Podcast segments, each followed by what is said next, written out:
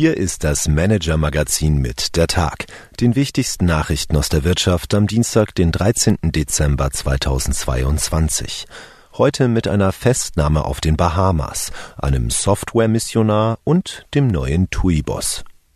Eva Buchhorn, Redakteurin beim Manager-Magazin, hat diese Bilanz des Tages für Sie geschrieben. Am Mikrofon ist Lukas Auer.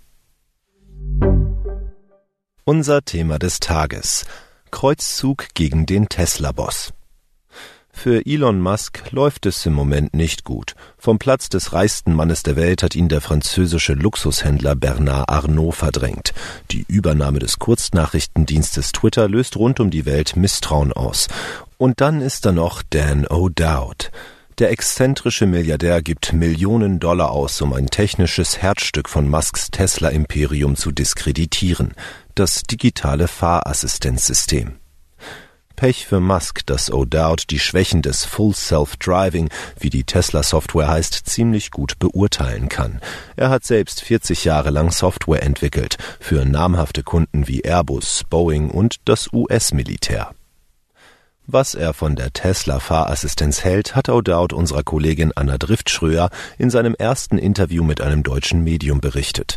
Es sei die schlechteste kommerzielle Software, die er je gesehen habe und sie gefährde Menschenleben. Kein Zweifel, der Mann will Elon Musk in die Knie zwingen. Was Musk dagegen hält und warum sich auch deutsche Gerichte inzwischen mit der Sicherheit der Software beschäftigen, lesen Sie heute auf manager-magazin.de. Die Wirtschaftsnews des Tages. Haftstrafe für Steueranwalt. Das Landgericht Bonn hat den früheren Steueranwalt Hanno Berger heute wegen Steuerhinterziehung zu acht Jahren Gefängnis verurteilt. Berger muss damit für seine führende Rolle im sogenannten Cum-Ex-Skandal büßen. Der Starjurist hat nach Überzeugung der Richter in drei Fällen geholfen, die Staatskasse um insgesamt 280 Millionen Euro zu erleichtern. Seine persönlichen Profite aus den Geschäften in Höhe von mehr als 13 Millionen Euro muss Berger zurückzahlen. Das Urteil ist noch nicht rechtskräftig. Krypto-Gründer festgenommen. Der Gründer und ehemalige Chef der insolventen Kryptobörse FTX, Sam Bankman-Fried, ist am Montag auf den Bahamas festgenommen worden. Das gab die US-Staatsanwaltschaft heute Morgen bekannt. Der genaue Inhalt der strafrechtlichen Vorwürfe gegen ihn ist noch nicht öffentlich. In den USA laufen Ermittlungen und Sammelklagen gegen den 30-Jährigen unter anderem wegen illegalen Verschiebens von Vermögenswerten. FTX, einer der größten Handelsplätze für Kryptowährungen, war Anfang November nach enormen Mittelabflüssen binnen weniger Tage kollabiert. Mindeststeuer für Konzerne beschlossen. Die EU-Staaten führen eine globale Mindeststeuer für große Unternehmen ein.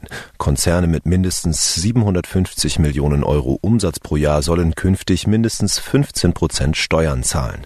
Dabei kommt es nicht darauf an, wo diese Unternehmen ihren Sitz haben. Die neue Richtlinie, die lange blockiert worden war, soll die Abwanderung von Unternehmen in Steueroasen verhindern und bis Ende 2023 in nationales Recht umgesetzt sein.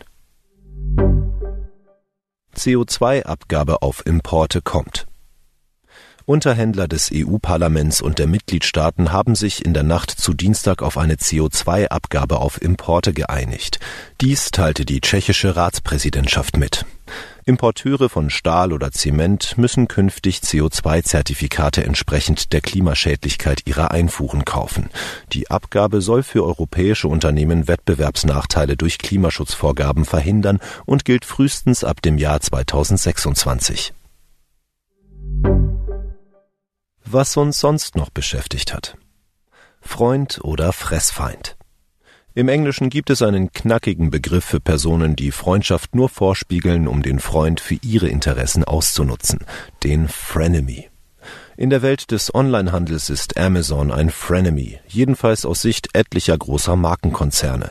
Sie stören sich zum Beispiel an der starken Präsenz von Produktpiraten auf Amazon oder an den strengen Auflagen des Giganten, wenn es um das Teilen von Kundendaten geht.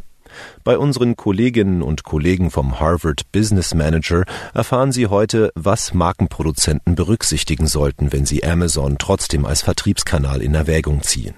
Das Autorenteam der Harvard Business School hat seine Analyse mit einem detaillierten Selbsttest für Unternehmer ergänzt. Unsere Empfehlung für den Abend. Heilsbringer für TUI? Sebastian Ebel müsste nicht arbeiten. Geld hatte als mittelständischer Unternehmer und ehemaliger TUI-Manager genug verdient. Sebastian Ebel will arbeiten und endlich mal uneingeschränkt den Ton angeben. Gelegenheit dazu erhält der selbstbewusste Finanzexperte jetzt. TUI-CEO Fritz Jussen geht in den Ruhestand. Finanzvorstand Ebel folgt ihm an die Spitze. Unser Kollege Michael Machatschke kennt Ebel und den schlingernden Reisekonzern lange und schildert heute in einem ausführlichen Porträt auf unserer Website die zwei Seiten des Topmannes.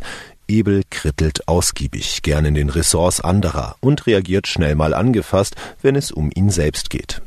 Der TUI dürften also emotionale Zeiten bevorstehen, schwierige sowieso. Der Konzern hat die Corona-Delle noch nicht komplett überwunden. Das angejahte Geschäftsmodell benötigt angesichts flinker digitaler Konkurrenz von Booking.com eine Generalüberholung. Viel Arbeit also für Ebel, aber genauso mag er es ja auch. Das war der Tag des Manager-Magazins. Alle aktuellen News und Hintergründe aus der Wirtschaft finden Sie auf manager-magazin.de und zusätzlich finden Sie die angesprochenen Artikel als Link in den Shownotes dieses Podcasts. Wir melden uns am Mittwoch wieder für Sie.